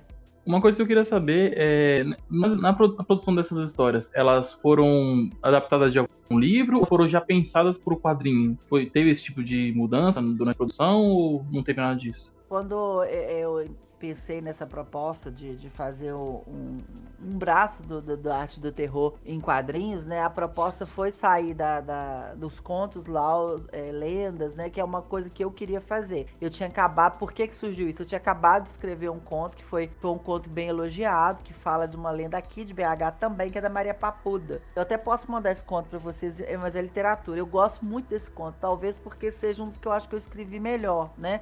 Ele saiu numa antologia que eu organizei pela Louvre, essa antologia chama o Melhor do Terror Nacional. E a gente teve o prefácio do César Bravo, que é um monstro do terror brasileiro em termos de escrita, né? É uma obra muito bacana. E eu fiquei com aquela ideia na minha cabeça do, do, do, do folclore, da lenda. Falei, pô, por que, que a gente não faz uma edição de partido, uma edição inicial de inauguração, né? De estreia, com lendas, com causos, com o nosso folclore. E todo mundo gostou muito, tá? Todo mundo achou a ideia muito boa e cada um veio com a sua com seu com seu conto, com a sua ideia. A gente teve é, pessoas que queriam escrever sobre o mesmo assunto, inclusive eu queria escrever sobre a Matinta Pereira, que foi até a BR-116. Eu falei, não, pode seguir com essa ideia, porque a Yara também me encanta muito. Aí eu parti pra Yara, porque a noiva já estava pronta, eu já queria a noiva, era algo que eu já tinha pensado, sabe? E todo mundo gostou muito, foi assim, uma coisa que todo mundo abraçou, e quando a gente viu, tava todo mundo com, com a pauta pronta, com, com o, o roteiro é, já rascunhado, todo mundo fez uma sinopse, me encaminhou, e casou muito bem as ideias, sabe? Você vê que tem uma, uma, uma, linguagem, ela tem um fio que conduz a narrativa ali, que ele é muito similar. Algumas pessoas foram pelo veio do folclore e outras pela lenda urbana, pelo caos, aquele caos de mineiro, daquela que você conta em volta da fogueira, aquele que tua avó contou, que é uma coisa que foi passando de geração para geração. Então, é, é, essa, essa escolha é, foi uma ideia que foi abraçada por todo mundo. Quando eu resolvi convidar essas pessoas para essa, essa antologia, para essa obra, eu já sabia qual era o estilo de cada um deles, sabe? E um me indicou o outro, né? Os meninos da BR-116 vieram por indicação do Rafael, que é uma pessoa que eu já conheço. Eu tenho uma outra HQ, só eu e ele, que é a Biografia do Mal.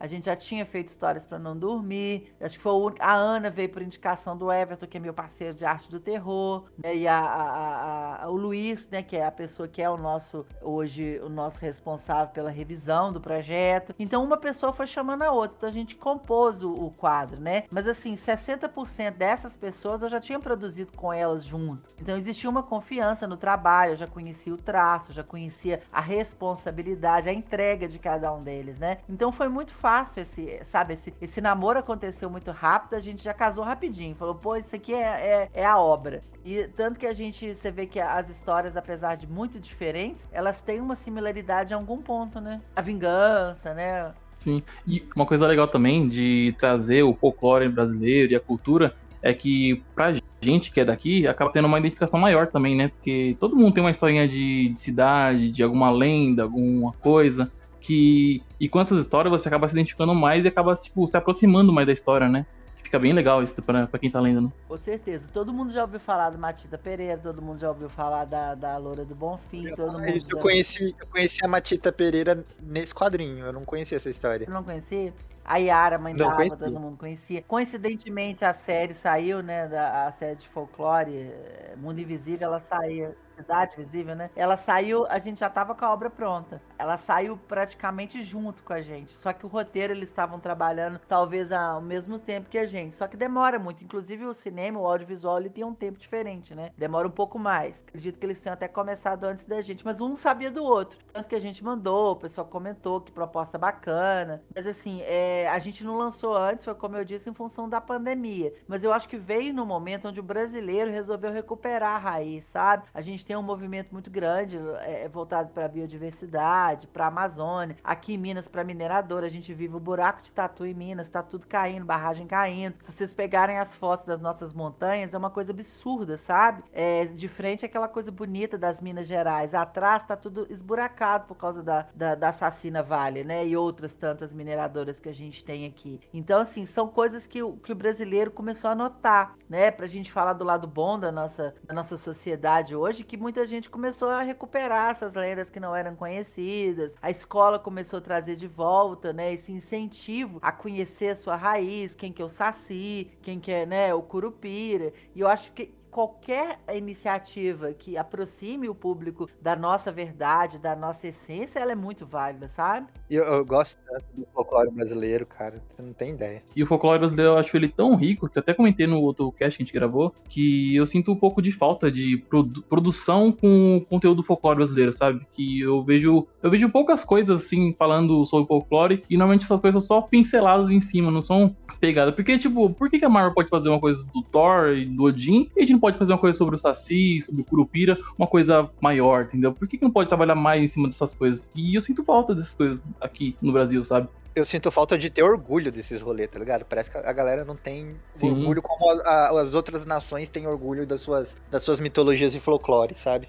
O nosso é O famoso riquíssimo, síndrome né? do vira-lata, né? A gente tem a oportunidade ainda de conhecer essas lendas urbanas de outros estados que às vezes você não, não teria tanto acesso, né? Igual a gente comentou no, no outro cast, que era lendas urbanas lá de Goiás, que a gente não conhecia, que eram realmente histórias que já eram contadas lá na cidade. Agora aqui na Terror e Nanquim também está tendo acesso a lendas urbanas de outros lugares, e podendo conhecer um pouquinho do que é nosso, do que está aqui dentro do nosso país. Isso pra gente é gratificante demais. É, e o público ainda não valoriza. Você pode passear pelo Catarse para outros lugares que você vai ver quando é alguma coisa que é tradução, adaptação, o povo ama e corre para comprar. Mas quando é algo que é do folclore, não tem a mesma pegada. Olha que interessante. E eu percebi isso a, a duras penas, né? Por exemplo, a, a Histórias para Não Dormir é uma homenagem ao Lovecraft. Bombou. A Silêncio é uma, uma releitura da obra do Edgar Allan Poe, tá bombando. A Terrorina aqui é algo conceitual, algo completamente autoral brasileiro. Não tá dessa mesma, ela não seguiu a mesma trilha ainda, né? E assim, ela tá, a, a visibilidade dela, apesar de ter sido absurda, a gente saiu todos os players é, que hoje fazem, né, essa nossa cultura marginal no Brasil, mas ainda assim ela, a gente não teve a adesão do público que a gente precisa, né?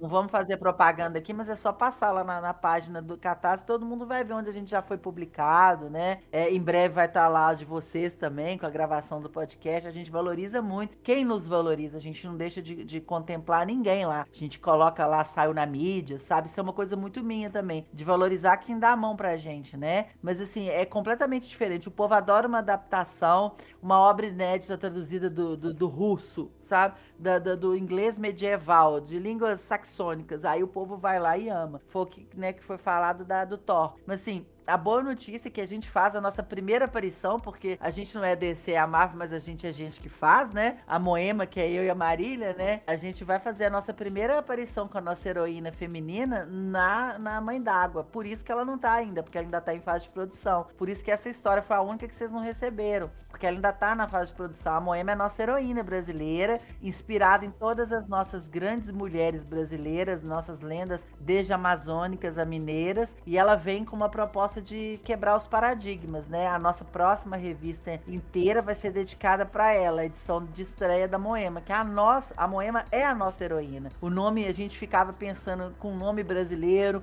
um nome popular, um nome que ande na, na classe trabalhadora e ande na classe elite, né? Um nome que, que pertence a todas nós, Moema. E por que Moema? De Mo e Ma, Moema. Moe, Morgana e Marília, Moema mulher, Moema, a tradução do Moema pro indígena também é linda. Então a gente foi pensando nisso tudo, sabe? O que, que a gente quer dessa heroína? E a gente espera que a gente consiga trazer a mulherada pra perto da gente, sabe? Isso é maravilhoso, porque assim, a gente vê muito nos quadrinhos que parece, às vezes, ser de um público geral masculino, né? Então, ver assim, o público feminino e também autoras femininas ganhando tanto espaço, é muito legal ver mulheres em destaque, quadrinhos para as mulheres. Por isso que algumas das histórias que eu mais gostei foram onde as mulheres estavam se vingando, e não porque estavam cometendo um crime, mas se vingando de algo que nenhuma mulher aguenta passar mais, né? Era a vingança dela contra os homens. A história da BR, que as mulheres se reuniram para salvar o dia. Então, assim, é muito bom ver histórias de mulheres para mulheres ganhando notoriedade. É, e é, é, tudo a ver com o que a gente quer, né? Assim, só para finalizar, o porquê do Moema. Moema é aquela que adoça, aquela que traz açúcar, aquela que adoça a vida, né? E ela vem do Tupi, do Tupi-Guarani, que é Moema, né? E eu acho que ela tem tudo a ver. Ela, no Brasil, a gente foi. Eu sou muito ligada nessa coisa da pesquisa, não à toa porque eu sou pesquisadora, né? A gente foi atrás para entender o que, que é. A primeira vez que o nome surgiu aqui no Brasil, ele foi na, na lá no, no, no, no Frei de Santa Rita com Caramuru. Então eu acho que são esses nomes nomes indígenas que a gente precisa recuperar. A gente precisa colocar no nome da boca do povo o caramuru, a moema, o saci, o matinta, a, a yara, a, sabe, o curupira. A gente tem que tirar do nome da, da do, do, grande público né, os, sobrenomes e os nomes tão americanizados, né? É isso aí. É, falando um, um pouco mais sobre o, o quadrinho, o BR-111, como eu falei, eu não conhecia a a lenda, né? Essa lenda urbana da, da Makita. O Bruno Soccer, que é o, o, roteirista que eu acho que ele mandou bem demais. E essa história é, em si, que tipo, todo mundo aqui foi uma da favoritas de todo mundo, eu acho que é, por causa do, do, plot twist final, né? Que, tipo, não contando o final do quadrinho, mas é, vai acontecendo as consequências e você não espera aquela, aquela resposta, né? Do, do faz pra, pra, pra Matita. Apesar que, tipo, tem várias histórias dentro aqui do, do Terror de Nankin que, que dá no final um plot que você não esperava, né? Tipo, no, no, na sua grande maioria, pelo menos eu, que sou uma pessoa um pouco ingênua, eu, eu sempre esperava talvez um, um, um traço de um final feliz. E aqui a gente raramente tem tem um final feliz. Mas o horror, ele não tem um final feliz. Eu sempre espero o final o final do mal. Eu nunca espero o final feliz em história de terror. Claro, claro. Eu, espero, eu sempre espero a esperança. E, eu, e, aqui não tem. é, não, porque, mas o horror, né? O, o, sentimento estético que o horror reverbera é de não trazer isso, né? É de aquela coisa bem freudiana mesmo, de, de colocar o horror tá lá fora. E o horror que eu, que eu assisto é o horror estético, que ele não vai acontecer comigo. Então o Saci não vai me pegar, a perna cabeluda não vai me pegar, o Curupira não me pega. Então é por isso que a gente vê, porque não tem final feliz. O objetivo é não ter. Agora tem coisas maravilhosas ali, né? Tem mulheres, somos só eu, a Marília e a Ana, né? A Ana, inclusive, tem uma história que ela roteiriza e desenha, que eu acho magnífica também. Eu acho isso lindo. E acho que é muito bom ter mais mulheres. No, no Histórias para Não Dormir, eu era a única mulher. E como várias vezes fui em vários ambientes de quadrinhos, né? Que a mulher ainda é um, um número muito pequeno. A gente aqui no Brasil tem o gibi de menininha, Germana maravilhosa, muita gente foda, né? A Aline aqui de Belo Horizonte, mas não é tão grande ainda, a gente sabe disso, né? Verdade, e eu acho bacana que lida o Colema falou, espera finais felizes, né? Mas eu acho que ela mostra mais finais com consequências, igual esse quadrinho da Ana. Esse quadrinho da Ana mostra uma, uma, uma consequência, né? De, de um pecado, digamos assim, que tá voltando para eles agora. Eu achei muito bacana ela retratar isso isso. Eu vou retificar o que eu falei. Não é que eu esperava um final feliz. Eu, eu esperava esperança, tá ligado? tipo, ah, vai ter a esperança aqui de, de talvez isso possa ser resolvido, mas não tem. É só desgraça mesmo. Mas é legal, mas é legal. É legal mostrar que as é. coisas têm consequências, assim, bem aquele filme de terror trash mesmo. Tem muita coisa foda aqui, né, gente? Sim, é. demais. Descartando, descartando o BR-111 e a noiva, que, que tipo, foi unanimidade aqui entre a gente, é, entre a, a, as favoritas. Senhor Everton, o, o que, que você mais gostou? Eu gosto também da Caverna Profana. Caverna Profana, né? É, Caverna Profana. Porque ela pega a história do Mapiguari, que para mim já vem a nostalgia da época que eu via TV Cultura, que tinha o Cataventos, que tinha a história do, de um monstro que parece o pé grande com a, com a boca na barriga e ele sai destruindo tudo e tipo, já vem essa nostalgia pra mim. E eu gostei da estética também, a arte meio puxada pro mangá também. É, e, o, e o visual do Mapiguari tá muito legal. E tava o visual do Mapiguari é muito legal. E a, minha esposa, e a minha esposa passou por mim quando eu tava lendo essa daí. E aí ela olhou os índios com aquelas cacas, aquelas, com aqueles olho demoníaco e tudo. Aí ela falou, caralho, o que, que você tá lendo, sabe? Tipo, deu um susto. Oh, muito legal. É a melhor página da HQ da, dessa história é essa daí, inclusive, né? É a dos índios com o olhar, a, o olhar de zumbi, né? Exato, com um sorrisão na cara, assim, bem macabro. Eu acho que dá mais medo do que o próprio Maguarista aí. Com certeza. Ficou muito bacana. Tudo bem que a página inteira com o Maguari também é boa, mas essa dos índios, o olhazão ali é foda. E é legal também que ela traz também a parte dos índios fazendo o ritual, porque olha, você está marcado com a mod... É, eu gosto dessa parte assim de trazer cultura assim indígena no, na história também. Eu gostei muito disso. Eu acho assustador. Essa, essa é uma que me, que me deu um calafriozinho, assim, porque eu, eu, eu, eu quando. Quando eu falei assim, eu não gosto de horror, não gosto de nada. Mas eu, eu quando um adolescente, eu vi o trailer daquele filme ou documentário, que é um dos filmes ou documentário que são proibidos no mundo, que é o, é o bagulho dos canibais na Amazônia, sabe? É o Canibal Holocausto. Isso.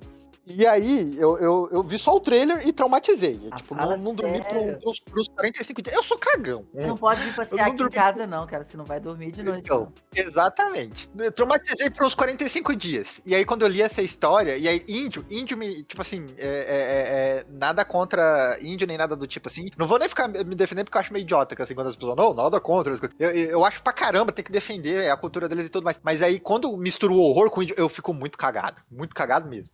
É o medo do desconhecido, né? Não tem como. É- Exatamente. É, esse aí é- Exatamente. Não, mas você tem que ver, cara. Esses filmes são muito bons. A Trashzeira, o Canibal Holocausto é um clássico. Eu me cago todo. Eu, não vou. Eu- eu- eu largo mão dela. Bruno Moel, você teve uma de destaque pra você, tirando as citadas? Ia falar que, que o Konema já é traumatizado quando a gente faz ele ler Batman, mas já fazer ele ter que ler- ver filme de terror. É. Mas eu não sou traumatizado de ler Batman por, por, por causa de, de, de, de terror, não. É porque eu, não gosto mesmo do Bruce Wayne. Eu acho ele um cagão, um zoado, um Todo playboy burguês chorão. rico assusta um pouquinho, é, normal. um burguês rico dando soco em pobre lá no meio da noite é um negócio Exatamente. bizarro, convenhamos. é. A gente tem que fazer um novo bingo do HQ Corp, porque o Konema falando mal do Batman virou um, um bingo, assim, virou todo programa que tem um momento. Assim, O a ouvinte não tá primeira esperando. preferência não é. Onde, não onde eu estiver, eu vou falar mal do Batman. Nada contra, não, muito pelo contrário. Eu acho que todos nós que gostamos de quadrinhos, em algum momento a gente se apaixonou, se encantou pelos heróis da DC e da Marvel, né? Mas não são os meus preferidos hoje. Eu ra- raramente posso comentar que hoje eu, eu pego um quadrinho de super-herói pra ler, viu? Tirando a Mulher Maravilha, que é, não tem como, e o nome do meio é Hipólita, gente. Então não tem como, né? Então, Nome de batismo. Minha avó chamava Hipólita. Hipólita Vale Drummond, nome da minha bisavó. Inclusive, semana passada eu tatuei Hipólita na, na panturrilha. Enorme, sabe? Em cima do cavalo com espada na mão. Então aí tudo bem. Se for Mulher Maravilha, pode.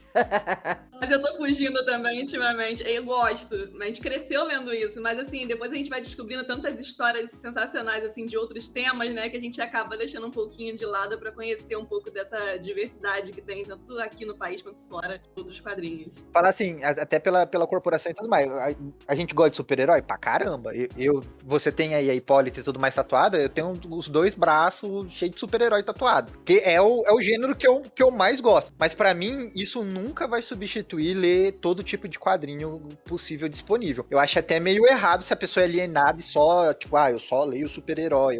Tem um problema aí, tá ligado? plenamente. Na verdade, eu acho que a gente tem que beber de várias fontes, né? Que eu digo o Maurício Souza. Assim, são os meus preferidos, é a minha base, é a minha fonte. Mas aí tem tanta coisa boa que a gente tem pra recuperar lá de trás. Mas assim, é, a- o mitológico me encanta. Eu gosto muito da questão mítica, sabe? Eu tenho Hecate e tenho Hipólita tatuado. Mas é muito por uma questão de opção espiritualista e por, por é, herança de família. Então, assim, é um nome de batismo, tá lá na certidão. Eu gosto. Mas quando eu era pequena, eu não gostava. Tanto que eu não uso esse nome normalmente. Quando eu fui descobrir o mito da Hipólita, falei, puta que pariu, que, que eu não comecei a usar esse nome lá atrás? Agora eu já sou conhecida por outro nome, então vamos tirar, né? Não vamos usar. Mas a gente só entende a, a força que o nome tem quando a gente é mais maduro. né? Eu acho que é muito disso. É, a gente começa gostando do Batman e quando a gente vê que ele chuta pobres na rua, você, pô, eu tenho muita coisa bacana pra, pra, pra eu ler aqui também. Deixa eu de- não vou deixar o, o- o- o- o- de, de ler, de ver, né? O Batman não vai ser, ser, ser preterido, mas não vai ser excluído, ele vai ser preterido, a palavra melhor. Exato. Bruno Mael, no, aqui no, no, no, no Terror e Nankin, você tem, tirando as citadas, tem alguma favorita? Apesar que você também pode falar, né, entre as citadas. Eu tenho aqui, eu citei no começo do programa, que é a Percepções do Immigrant. Eu vou, eu vou ler co- como se fosse em inglês. Perdão aí, perdão aí se for uma pronúncia tipo do, do Anthony, que toda vez que ele vem aqui, eu, quando eu falo Anthony, eu falo que é Anthony normal. Mas do, do Immigrant, que é, ela junta duas coisas que eu gosto, né? Que é história de de gente paranoiada, né? Eu gosto muito desse tipo de história da pessoa que tá lá só na cabeça dela, assim. Só ela com a cabeça é, com a cabeça complicada ali, né? Esse tipo de história. E que junto a esse final, eu acho que de todas é que tem o final mais otimista, assim. Se tem alguma que o, o, o Konema vai gostar do, do final, entre aspas, feliz, eu acho que seria essa, assim. E a última página é muito forte, cara. A última página, putz, gostei muito, assim. Acho que foi, foi uma das minhas favoritas, talvez a favorita. Uma disputa difícil, assim, mas. Bacana, eu gosto muito.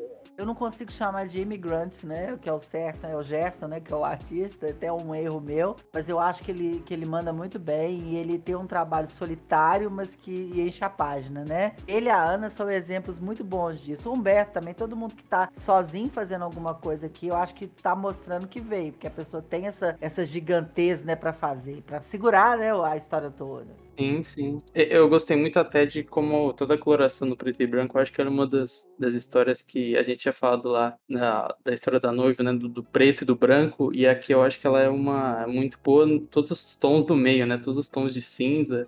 E usa vários e vários, é, assim, cria todo um... que ele usa, a, a, ele usa o espaço gráfico completo, sabe? É, é, e é aquela que termina com o olho embaixo, pra, eu não vou dar spoiler, né? Porque é, vamos deixar o pessoal adquirir a revista. Adquira a revista! Então, assim, é, é bem bacana o trabalho que compre, ele faz. Compre, compre, compre. Compre, compre, compre. Muito legal, também gosto muito dessas. Assim, não tem nenhuma que eu não goste, gente. As pessoas que estão aí são pessoas muito queridas, são artistas muito talentosos. Mas eu acho que toda obra tem sempre o que nos encanta mais.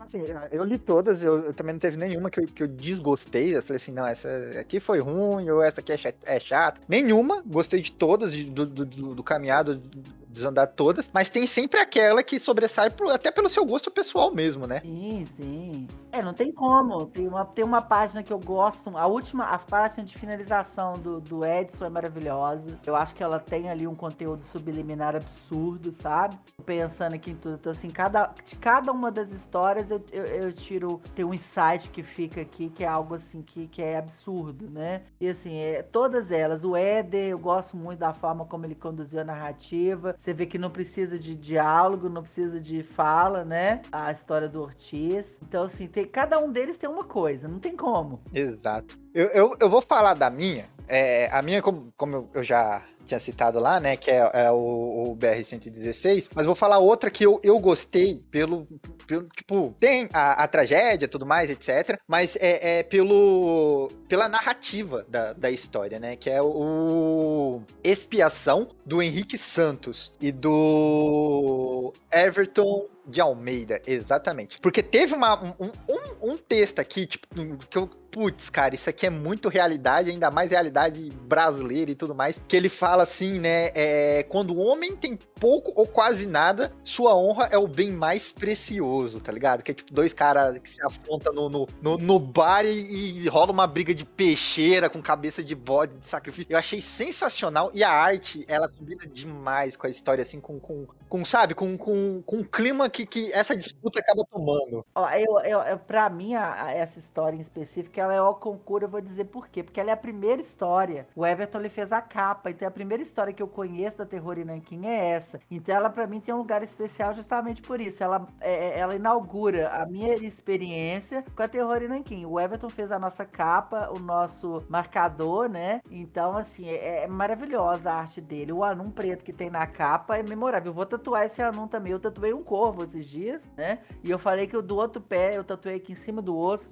Tá, inclusive tá doendo pra cacete até hoje. Eu vou tatuar esse anum. Porque não tem condição. Ele ficou muito show, não ficou? Ficou demais, pelo amor de Ele tem uma arte sombreada que é muito bonita, né? Ele esconde os olhos, a feição da pessoa na arte, assim, sabe? Sim. Que, tipo, e... é, é, é meio que, tipo, pra mim, transmite a mensagem assim, pode ser qualquer um, sabe? Pode ser qualquer um. E aí você se encaixa nesse tipo de situação, ou você provavelmente conhece alguém que, que tem esse negócio, tipo, ah, minha honra e, e tal, e leva a esse extremo de morte, sabe? É, o traço dele, né? Tá, é da ordem do que ele produz mesmo, essa questão de esconder o olhar, né? Sem a gente dar muito spoiler. E eu acho que essa característica ela é muito bacana. Eu não tinha pensado por esse olhar de.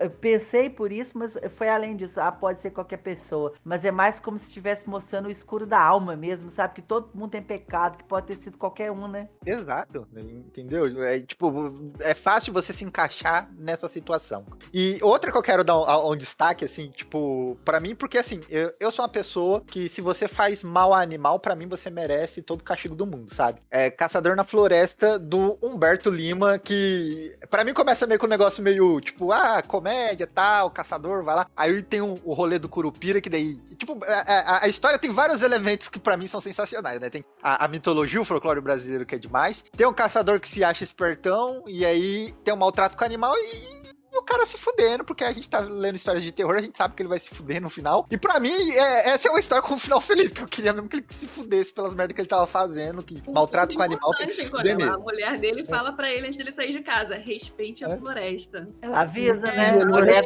é, mulher manda bem, né, A gente vai usar daquilo ali e vai tratar com respeito, porque é algo que vai manter você. E ele não tratou com respeito, né? Ele, ele se acha espertão, né? Tipo, ah, eu enganei o Curupira, hahaha. É, ele tem uma pegada de terrir, de zombar mesmo, né? Ele e a, a do, do Chupacabras, as duas. Acho que as duas têm essa, essa, essa, ironia, a palavra certa é ironia. E eu gosto muito da ironia, da ironia na arte, sabe? Eu acho que ela mostra muito o que, que é uma realidade e assim, pô, se fudeu, cara. Foi lá e matou, pera aí que a Tuca vai se fuder. E, e, isso que é bacana, né? Tipo, ele, ele mata e ele sai se achando, né? Uau, ah, eu ganhei aqui. E aí o final é sensacional.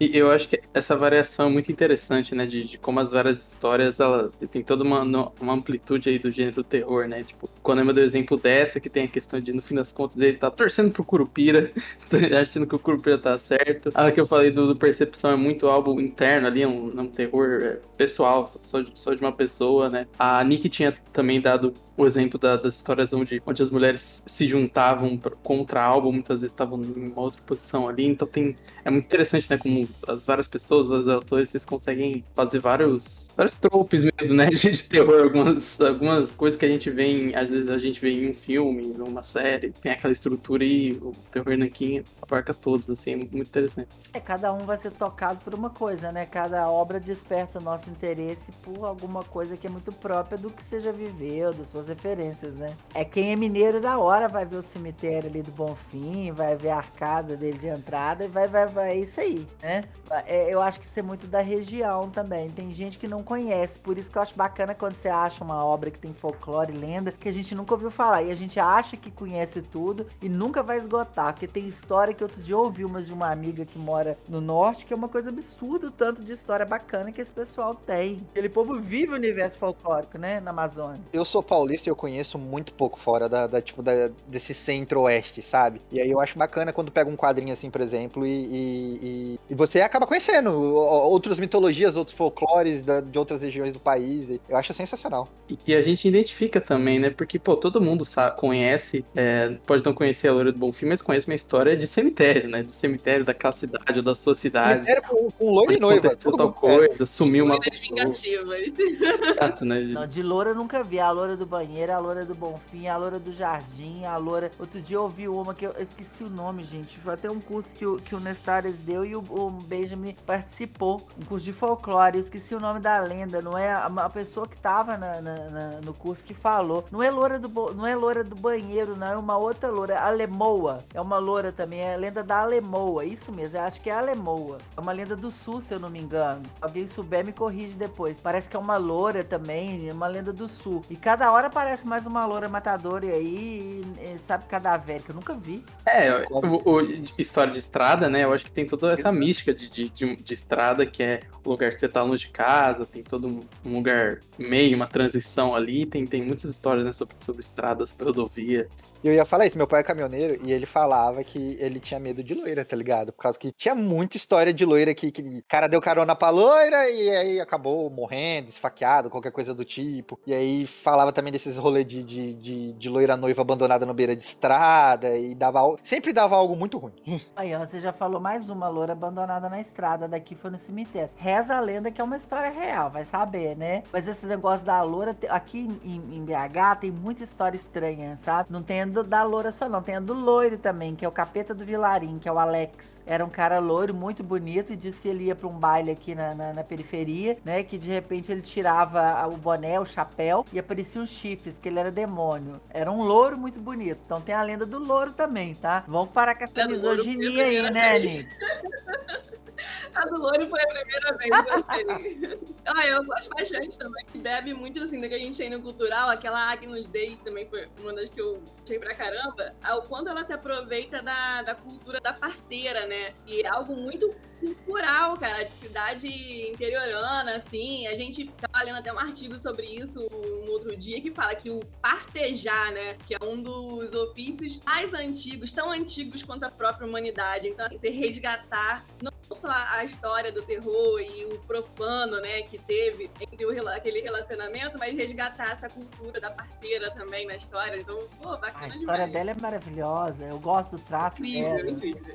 Do, jogo de sombra e luz que ela faz, né? E assim, aqui, voltando à questão do protagonismo, né? Pô, mulher protagonista, roteiriza e desenha, é brilhante, né? Roteirista e ilustrador, é. É, a história dela é muito show. Só uma coisa, é, é, alguém refresca a minha memória se eu, se eu tiver errado. Mas faltou uma história de. Um, um- um gênero de horror, uma história de horror aqui no meio desse terror inanquim pra fechar com chave é, é, mais do que de ouro. Faltou a criança. A criança do Satanás. Alguma história com criança maldita, sabe? Que eu acho que pior do que a história de, de, de loura, de, de, de, de mulher fazendo maldade, é a criança que perdeu a inocência e virou a, a criança do Satanás. Eu não sei, viu? Eu acho que talvez que boa parte, metade do pessoal que tá aí tem filho. Deve ser por isso, viu? Eu acho que muito Por favor, isso. não quero imaginar meu filho aparecendo à noite e lembrar dessa história. É, pois é, eu acho que, que é- deve ser muito por isso. Bom, acredito eu. Não me, não me encanta, nunca, nunca pensei em escrever nada que tiver. Já escrevi com criança, assim, mentira. Eu já eu tenho um conto com criança, mas não gostei muito de escrever, não. Engraçado, né? Isso. Acho que é a nossa própria referência também. Eu acho que é, que é pela questão de ser mãe e tudo mais. É. Ninguém quer imaginar o filho sendo malvado, né? Não, deixa as louras lá. pra né? mim, então, pra mim, eu acho que, é, o- que é o, é o- é o pior tipo de, de, de- que eu também eu adoro criança. E pra mim é o pior tipo de terror imaginar que uma criança é malvada, sabe? Você sabe o que, é que eu E- acho e- que, que, que é o pior? O pior é aquele que é real. É por isso que mexe tanto com a gente. É por isso que o povo adora história de serial killer, sabe? De matador, sabe? E a- o, o terror que o incomoda é esse terror urbano, é o terror contemporâneo, né? E é isso aí que pega. Eu, quando criança, criança adolescente, novamente, lá pelos meus 14 anos, eu assisti aquele filme de, de suspense barra terror, que é com o Macaulay Culkin e com, e com o menino que faz o Frodo, Eli Wood, que é o, é, é o, o Anjo Mal, eu acho que é o nome do filme. Sim, assisti. Aquele filme é ótimo. Nossa, eu fiquei, eu fiquei traumatizado por causa desse filme também. Aquilo O ali é moleque- realidade. moleque- Vou te né? dar uma história pra você ler que você vai O ficar moleque, bem matou, o moleque matou a irmã na banheira, tá ligado? Eu falei assim, meu Deus do céu, que coisa. Tipo, eu fiquei muito mal, muito mal mesmo. Puro Menina Mal, lembra? Menina Mal é a história de uma criancinha que ela é, ela é uma psicopata e ela é uma menina pequenininha, adorável, linda, acima de qualquer suspeita, mas é uma menina, é uma menina assustadora, assim. Procura É, minha, minha filha livro. leu quando tinha 12 anos. Ela não gostou. ela- Nossa, Ela não ele teve um gostou. relançamento pela Dark Side há uns É, a anos gente tem atrás, essa né? edição aí, a gente tem essa. Eu tenho essa também, é rosinha. linda. Aqui, mas eu, eu recomendo, se for pra falar de- é, desse horror urbano, que é o horror, né, o visceral mesmo, que é a realidade, Mariana Henrique, sabe? Acho que é tudo a ver, é Argentina, contemporânea, tem tudo a ver. Tá aí pra poder usar de, de estímulo pra escrever muita história, né? A gente tem muito beco e muita rua vazia de noite pra poder matar muita gente, viu? Boa. Tem muito, tem muito roteiro pra fazer, mas tem muito. E aqui a gente pode começar a fazer, né? Na verdade, eu não vou nem falar pode, não, porque eu tenho uma ontologia. A a gente escreveu todo mundo por pseudônimo, ela tá na, na Amazon gratuita. E é, é- ela chama. é, é, na verdade, é, tinha outro título, né? Mas a gente tirou. É o presidente, mas só pra dizer do que, que se trata. Todos os contos são sobre matar o presidente. Olha, eu já gostei muito. Tá na- no Kindle lá. Tá vou na pegar, Amazon, eu vou pegar tá. hoje mesmo pra ler. É, tá lá, Amazon. Eu, na verdade, lá não escrevo um conto, eu escrevo. É, eu escrevo uma poesia, não escrevo um conto, né? O meu, o meu tá. É Vênus Escarlate, o meu pseudônimo. Ninguém merece essas coisas, mas aqui a gente tem que colocar pra fora esse terror real, esse terror urbano, isso aí que eu acho que é o que pega. O povo adora isso, gente. O povo gosta muito de folclore, gosta muito de lenda. Mas quando a gente pega isso que é real, igual você falou, né, Nick, da menina má, né, do anjo malvado, que é o do Macaulay, essas coisas continuam na mente da gente. Jack Rushton, a menina da a garota da casa ao lado. Lado. Essas coisas que mostram, pra você ver, o povo adora Ted Bundy, eu nunca vi. Ted Bundy deve ter um sexo de mulheres.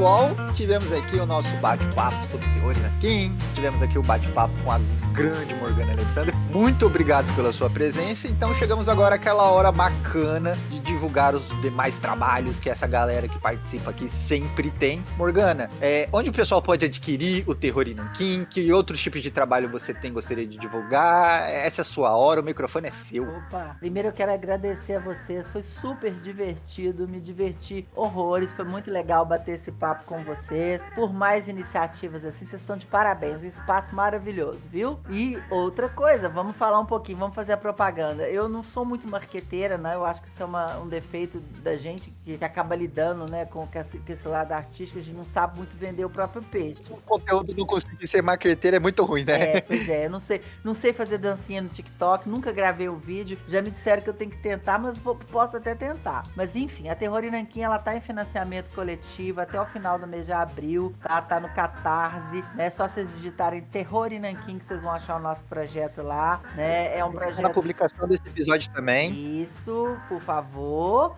sigam o, o, o podcast, sigam-nos nas redes sociais, nos achem, nos encontrem. Vamos trocar figurinha, que eu acho que o marketing é uma via de mão dupla. Eu te apoio, você me apoia, sempre assim. E assim, a gente lá tem recompensas, desde quem quer só apoiar, né? Só dar uma moral pra gente, até recompensas que começam a partir de, de, de 50 reais. Então, assim, são valores bem acessíveis. A revista é uma revista bem grossinha, bem suntuosa. Ela começa com 150 páginas, é uma revista bem bacana, que tem os artistas que a gente falou aqui. Lá tem uma descrição geral de tudo que a gente falou aqui, né? Sinopse do, dos nossos contos, das nossas histórias. Tem os artistas que vão participar. Uma campanha que está bem detalhada. Tem os sites bacanas que a gente já apareceu, além desse podcast maravilhoso, né? E eu acho que essa que é a proposta, todo mundo conhecer a gente. Eu também tenho o meu site, que é morganaalessandra.com.br. Lá tem um espaço na minha lojinha. O Morgana é com MH, tá, gente? O H de Hipólita lá no meio, marcando a sua presença. E lá eu tenho minha lojinha que vocês vão achar silente, ou pode me achar nas redes sociais também. Vão achar histórias para não dormir, que são as minhas outras HQs, e alguns livros meus também, né? E assim, chama a gente no privado para bater um papo, pra dar um oi, para trocar figurinha. E é isso aí. A gente tem sempre cupom de desconto. A gente quer fazer a arte chegar às multidões. E quem quiser comprar, adquirir, pegar emprestado também tá na Amazon, né? Eu sempre esqueço de falar da Amazon. Acho que é porque o Jeff Bezos já tá muito rico e eu não ganhei nenhum cupom na última quebradeira que teve aí. Eu não usei nenhum. Então eu, acaba que eu esqueço. Eu tenho um monte de obra que tá de graça lá para empréstimo no Kindle. Então quem quiser conhecer também tá lá. E eu acho que é isso. Propaganda feita, não é o meu melhor, né, fazer propaganda, mas assim, eu, não, eu só quero finalizar com uma frase. A gente precisa do apoio do público, a gente precisa viabilizar o nosso projeto, que é lindo, que é maravilhoso, e quem quer, quiser conhecer um pouco das nossas, né, nossas obras, vai achar resenha das minhas obras lá no Instagram, eu posto tudo lá, né, e acho que é isso. Que sejam todos bem-vindos ao nosso Pindorama das Sombras e que a gente faça Terror e Nanquim como mais um selo de quadrinhos de horror no Brasil. É sensacional. E assim, é, é meu caro ouvinte, todos os, os links que você precisar para poder conhecer é, o trabalho da Morgana e, e, tudo isso que ela citou vai estar tá na descrição da, é, da publicação desse episódio, então não deixe de ir lá conferir. Terror Nanquim, a, nós da corporação lemos e assim, modéstia à parte falando mesmo, assim, é muito da hora, tem muito conto bacana, vale a pena adquirir esse quadrinho. Eu acho legal também também falar, Konemi, que a, a, gente teve essa iniciativa de começar a chamar quadristas nacionais, entrevistar e tal, porque a gente, a gente tinha um público, né? A gente tinha uma plataforma, uns setentinha programa ali, né?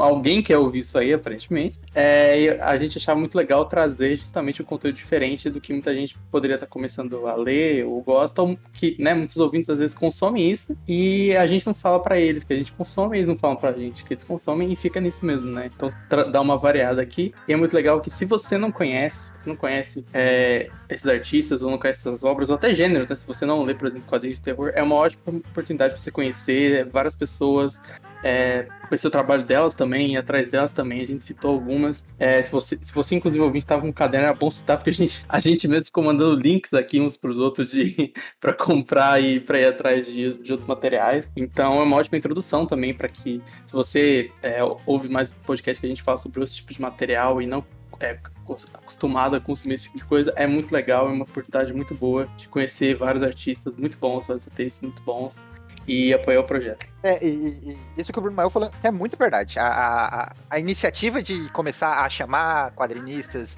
nacionais e tudo mais é a parada que, tipo assim, pô, eu, eu leio essa galera, mas eu não vejo muita gente falando sobre isso. E como foi dito no meio desse programa, o, o artista brasileiro, ele não. Ele não. Ele não vive, ele sobrevive se ele tá dedicando e querendo viver desse tipo de coisa. Então, a iniciativa partiu daí, pô, vamos apoiar, vamos trazer essa galera aqui para conversar, falar de seus trabalhos, porque é um par de gente talentosa que o pessoal nem vê, nem sabe muito sobre eles. Então fica aqui a gente fazendo a nossa parte para ajudar todo mundo, todo mundo ser feliz, curtindo a nona arte, né? E. Dona Monique, o que, que você faz nessa internet além de estar aqui participando do podcast no HQ Corp? Bom, então, antes de tudo, eu quero falar que eu amei participar aqui desse programa hoje com a Morgana. Gostei muito de saber um pouco mais sobre o que estava por trás da produção do Rui Nankin, de conhecer os outros trabalhos que já foram lançados e também que ainda estão por vir. Eu gosto muito de quadrinho nacional, o que eu mais tenho lido, acho que nesses últimos dois anos, é o que eu tenho mais procurado conhecer, os autores, outros quadrinhos nacionais. Então, para mim, foi muito importante assim, essa iniciativa aí do, do que eu me senti mais, assim, a, abraçada, porque é o tipo de quadrinho que eu tenho lido ultimamente. É, então, assim, vão me encontrar lá no meu Instagram, MD Mazzoli. Tem muito de quadrinho nacional que eu tenho lido lá. Em breve vai estar o Terror Nankin lá também. É, além da HQ Corp, vão me encontrar no Yellow Paper Talk Podcast. É, e também lá no Torre de Vigilância, escrevendo alguns textos sobre quadrinho. É isso. Senhor Everton, por onde você anda nessa internet além de gravar podcast comigo? Além da Corp, eu tô na minha rede pessoal, né? Que é Everton Delarne Betts, que eu posto algumas resenhas de quadrinhos que eu não lendo e tudo mais. E queria agradecer muito a Morgana por participar dessa conversa, que foi muito boa. É muito legal saber como foi a produção, falar um pouco da, de curiosidades de como foi a produção de cada história e tudo mais. E muito obrigado. E Bruno Mael, tu que tu anda fazendo pela internet? Só, só sigo as minhas redes sociais, as redes sociais do HQ Corp, o Twitter para ver a gente falar bobagem e divulgar o podcast também. E basicamente isso, também queria agradecer, foi, foi muito bom gravar aqui e, e entrevistar você, Morgan. Foi experiência muito. Eu não tava na última, na, na do Euro, e então essa foi a, a primeira da, dessa leva dos nacionais que eu participei. Foi um começo muito bom. Obrigado. Então é isso aí, meu caro ouvinte. Muito obrigado mesmo, Morgana, por disponibilizar do seu tempo, porque como a gente viu, a Morgana é uma pessoa que ela tem 10 vidas, porque ela tem muita coisa para fazer e disponibilizou de estar aqui gravando com a gente. O seu trabalho é sensacional. Eu espero que ajude muito aí a que a gente fez hoje. E meu caro ouvinte, muito obrigado pela pela sua participação, pela sua colaboração, por ser essa pessoa maravilhosa. Vá atrás do Terror em Nanquim, que é um quadrinho sensacional. Eu espero você numa semana que vem. Um forte abraço e tchau, tchau.